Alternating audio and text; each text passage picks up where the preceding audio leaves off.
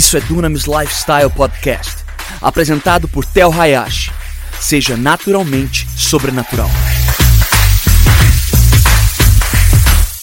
Para você ficar por dentro de tudo que está rolando, siga nossos perfis no Instagram, arroba Hayashi e arroba Dunamis Movement.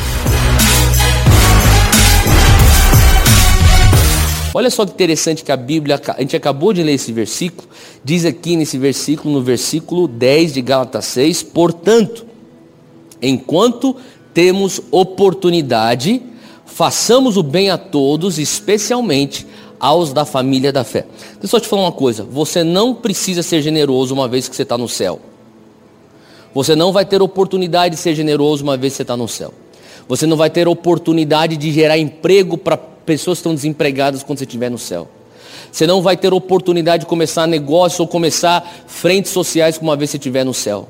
Você não vai orar pelos enfermos uma vez que você estiver no céu. Você não vai conseguir evangelizar pessoas no céu. Você não vai conseguir discipular pessoas no céu.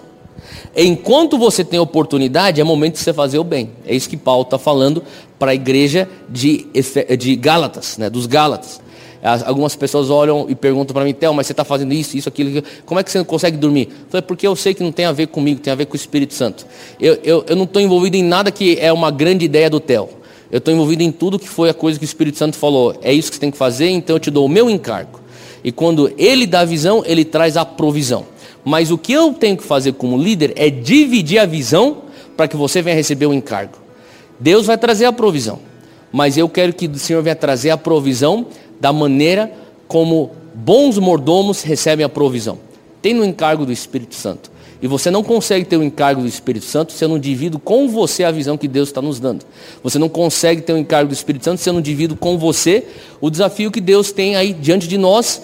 E justamente diante desse desafio, eu não posso falar para Deus, eu preciso ver para depois assinar. Não, ele tem que falar para mim, eu tenho que crer para depois eu ver. A gente não vai falar, olha, nós precisamos ver Deus para a gente depois crer que o Senhor está nos dando isso. Não, a gente vai escutar do Espírito Santo, a gente tem escutado o Espírito Santo, nós temos testado essa palavra e nós vamos agir em fé. Porque nós temos um tempo oportuno. Eu não quero morrer ir para o céu e pensar, poderia ter feito bem, poderia ter dado mais passos de fé, poderia ter semeado em mais vidas, poderia ter abraçado mais pessoas, orado por mais pessoas, evangelizado mais pessoas, restaurado mais famílias, salvado mais casamentos. Eu não, eu não quero chegar no céu com esse sentimento. Eu não quero chegar no céu com Gálatas 6, 10 pesando no meu coração. Eu quero chegar lá falando, eu dei até minha última gota, agora eu vou entrar no descanso do Senhor. Trabalhei bastante lá na terra, agora eu vou descansar no, aqui no céu com o Senhor. Faz sentido? E eu quero que você tenha também esse mesmo coração, como pastor sênior aqui da Zion, eu preciso, é minha incumbência, passar isso para você. Agora, eu quero só dividir com você três verdades em relação à semeadura, porque não tem a ver com você ser pego no emocionalismo. Inclusive, é, esse não é a, a, maneira que nós vamos fazer isso. Você tem que estar debaixo de convicção, não de emoção. Você tem que estar debaixo da, do encargo do Espírito Santo e não de culpa de homens. Mas a primeira coisa que a gente precisa entender é que quando Paulo fala sobre semeadura, tem três verdades aqui. E a primeira verdade é que nós iremos sempre, eu até pedi para pôr aqui o, esses, essas três verdades, não sei se dá para pôr aqui na tela. A primeira, tá aí? Entrou, né? Tá. A primeira verdade é que nós iremos colher sempre o que semearmos. Nós iremos colher sempre o que semearmos. Hoje eu sinto que foi algo profético de Deus. Quando eu estava saindo de casa, pondo tênis, na sala, sentado, conversando com a Júnia, eu falo assim, Júnia, olha isso aqui que eu acabei de receber. Eu recebi uma mensagem de WhatsApp de um dos nossos missionários, o nome dele é Daniel Calta, alguns de vocês conhecem. O Daniel Calta, ele é metade britânico e metade egípcio. Ele é jocumeiro e o Andy Bird enviou ele lá de Kona para estar conosco, para construir aqui é, a, a, esse programa de formação de missionários que está acontecendo hoje na, na fazenda do Dunamis, na farm. E o Daniel Calta, quando ele chegou aqui há uns dois, três meses atrás, a gente vem conversando, ele é casado com uma brasileira, uma capixaba. E, e, e esse casal jovem, com um filho, Leonardo, de talvez seis meses de idade, eles chegaram aqui, eles, a gente estava em oração um dia, eu falei para ele, Daniel, Deus quer te dar terra. Nessa terra, Deus vai te dar terra. Eu, falo, eu vivo de sustento missionário, como assim? Você vai ter fé e Deus vai te dar terra. Ora e fala para mim o que Deus falar para você. Ele voltou e falou para mim assim, Deus falou para mim que vai me dar terra. Falei, então amém, então vamos atrás de terra. E ele falou, aonde que a gente vai atrás de terra? Uma propriedade perto da fazenda do Dunamis, eu vou lá e eu vou construir minha casa no Brasil. Eu não sou brasileiro, mas eu, o Senhor está me dando essa terra e eu vou botar meu pé e eu vou plantar minha, planta do pé naquele lugar e eu vou construir. Eu falei, então tá bom, você vai atrás disso aí em fé. Eu falei, amém. Ele foi atrás, voltou e falou, eu achei um terreno, acho que era uns 400 ou 500 metros quadrados, eu vou construir uma casa lá, para beleza. E ele falou assim, eu não tenho dinheiro. Falei, não tem problema. Você precisa ter uma palavra de Deus, não precisa ter dinheiro, você precisa ter uma palavra de Deus. Se você tem a palavra de Deus, o dinheiro, o dinheiro vem. E ele, ele começou a falar assim, então eu vou orar em cima disso. Eu tenho a palavra de Deus. E daí ele começou a receber telefonemas de pessoas que ele não pediu. Pessoas ligaram para ele. Teve uma pessoa que ligou para ele lá da Inglaterra e falou assim, olha, estou dando aí, eu estava em oração, o Senhor falou para te dar 13 mil libras. Eu estou dando testemunho dele, nem sei se eu posso, mas já estou dando. Falou, tá, tá aí para você, é, é para uma terra. O cara falou, é, eu estou atrás de uma terra. Ele foi atrás dessa terra. Ele falou, Theo, agora eu só preciso do dinheiro para construir a casa. Ele foi indo. Enfim, começou a chegar perto disso, começou a dar problema com a nossa bela burocracia brasileira. E ele foi sábado lá para Pariqueraçu, a cidade, o município onde está fazendo, para tentar desenrolar essas coisas. Hoje à tarde, segunda-feira, ele manda uma foto, ele dentro do cartório, com a escritura do tabelião, fala assim: ó, We own land in Brazil. Ele escreveu. Glória a Deus, aplauda Jesus onde você está. Ele falou: Nós temos terra no Brasil agora. Se você está crendo hoje por propriedade, está crendo hoje, Deus, eu estou crendo por, por terra. Talvez você fale assim, mas já tenho minha casa própria. Vai atrás de uma outra propriedade. Construa uma outra casa, bota para alugar e tudo que vier. Ah, mas não precisa de dinheiro. Eu vou te falar uma coisa: está cheio de missionário que precisa de dinheiro. Bota para alugar e aquela, aquela renda passiva, aquela renda que está entrando, envia missionários. Sustenta um brasileiro para dentro do mundo islâmico. Sustenta um brasileiro para o mundo missionário, no mundo budista, no mundo hindu, a janela 1040, que tanto precisa. Sustenta um missionário de São Paulo que vai lá para o Nordeste para ajudar lá na, na, no sertão. Vamos fazer alguma coisa. Nós precisamos, a, nós precisamos alargar nossa visão. Nós, sabe, o Senhor está atrás não de pessoas que têm uma ambição carnal, mas uma ambição do reino, não uma ganância carnal que tem sua raiz numa insegurança, mas uma, sabe, uma urgência do Espírito Santo. Eu não, eu não vou poder ter a oportunidade de fazer o bem uma vez que estou no céu. Eu tenho que fazer agora. Então eu quero pedir para você começar a esticar a tua fé. Então você vai colher sempre o que você semeou. Você vai sempre colher da espécie do que você semeou. Se você semeou maçã, não espere colher manga. Se você semeou maçã, você espera colher maçã. Se você semear no espírito, você vai colher vida. Se você semear na carne, você vai colher morte. O que eu estou querendo dizer aqui? Hoje existe um mover do espírito, da nuvem de Deus, para propriedades. Não porque a gente quer ter muita propriedade, que a gente quer ser rico pra caramba. Não. Isso aqui vai tudo, isso aqui vai tudo pro pó.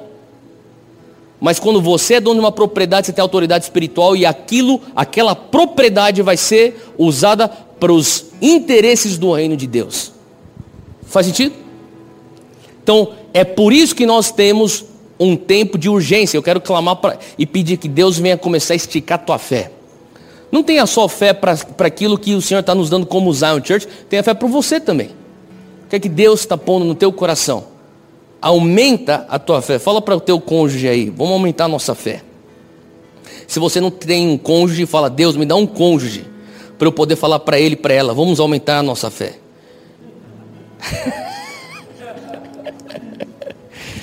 Bom, número dois. A segunda verdade é: nós iremos colher sempre mais. Por que, que os agricultores então semeiam sementes? Eles semeiam sementes porque eles existem, eles carregam em si uma expectativa. Concorda comigo? Os agricultores têm uma expectativa. Ninguém semeia uma semente para ter menos. Todo mundo semeia uma semente para ter mais. E Deus está nos chamando para sermos justamente esses aqui que vão semear na expectativa de uma colheita. Então não é errado você semear com a expectativa, Deus, eu quero uma colheita. Não, é totalmente natural. O próprio Jesus nos ensina isso. Abra aí comigo rapidinho. Mateus 13. Mateus 13, versículo 23.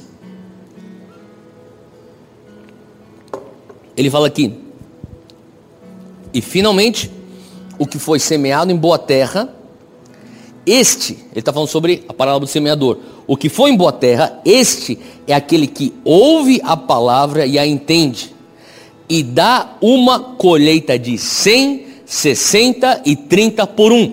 A colheita, escuta aqui, não é de um por um.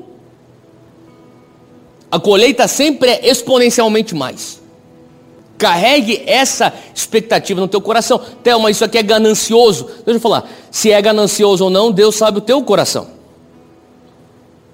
Eu oro para que você não venha ter um coração carnal preso em coisas temporárias, que você não venha ser um coração que é carnal, só preso em coisas transitórias, mas se você tiver um coração celestial falando, Deus, eu tenho pouco tempo nessa terra para fazer o bem, me dá o patrimônio, me dá propriedades para eu abençoar pessoas, para eu usar isso para financiar o teu reino, para eu usar isso para expandir o teu reino. Eu sei que dessa terra eu não tiro nada, tudo volta para o pó, mas enquanto estou aqui, eu quero pegar essas sementes, eu quero fazer alguma coisa com essas sementes, eu quero semear, eu quero ser um bom mordomo, eu quero ver um produzindo 30, produzindo 60, produzindo 100.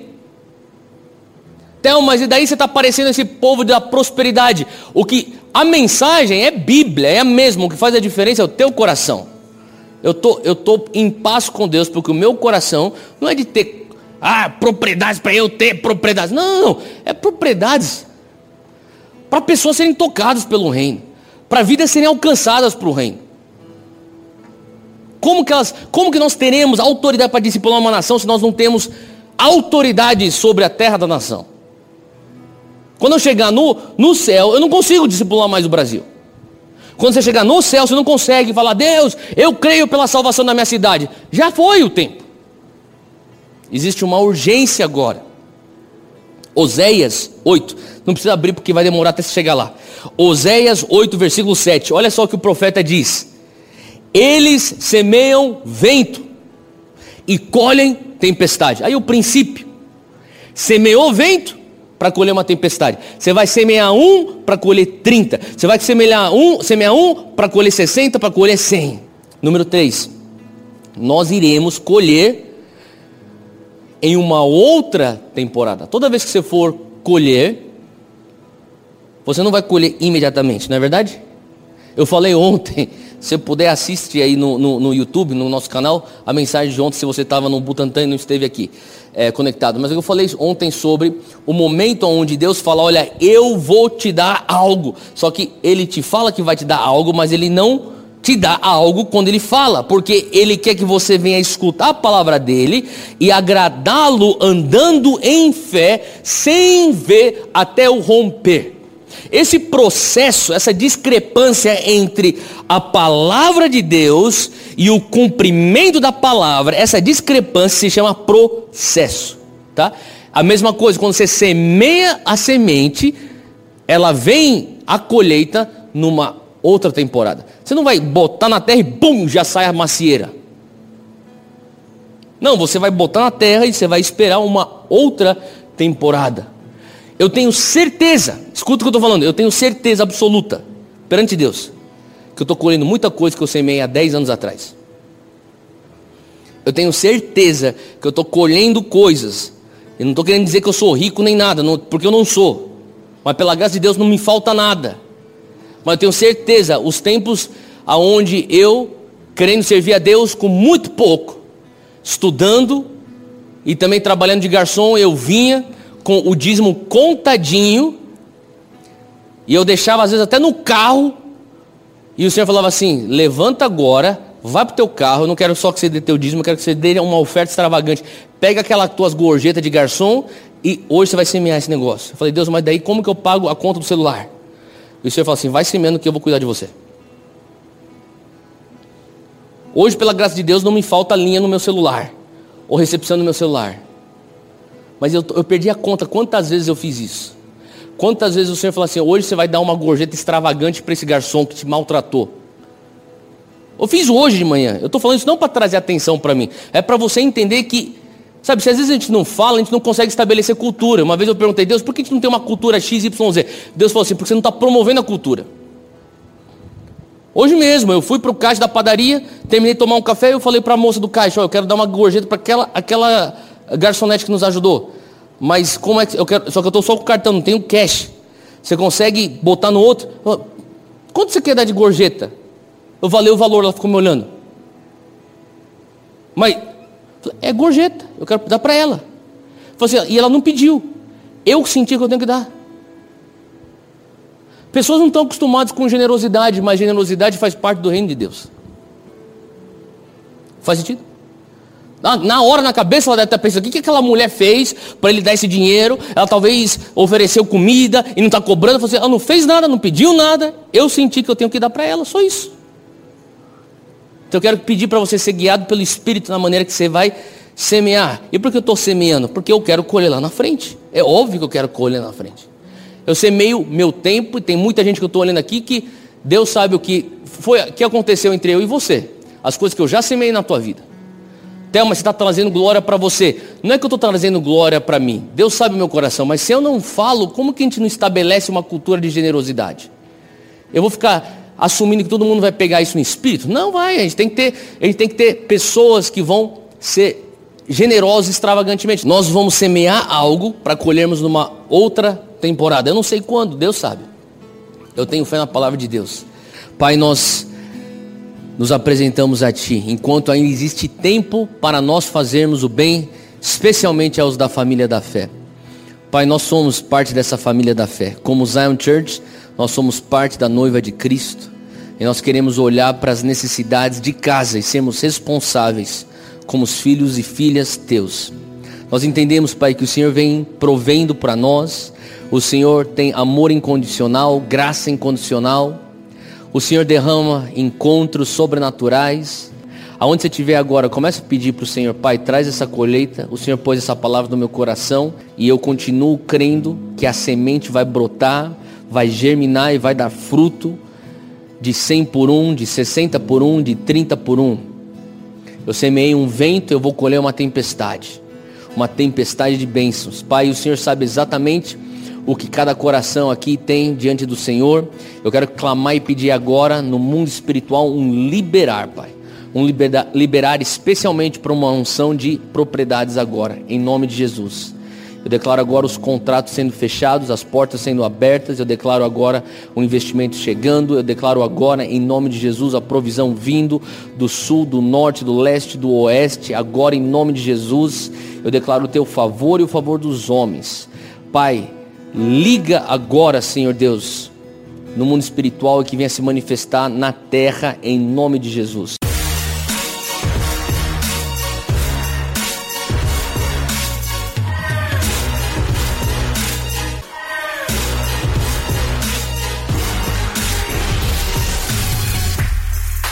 Obrigado por ouvir o podcast.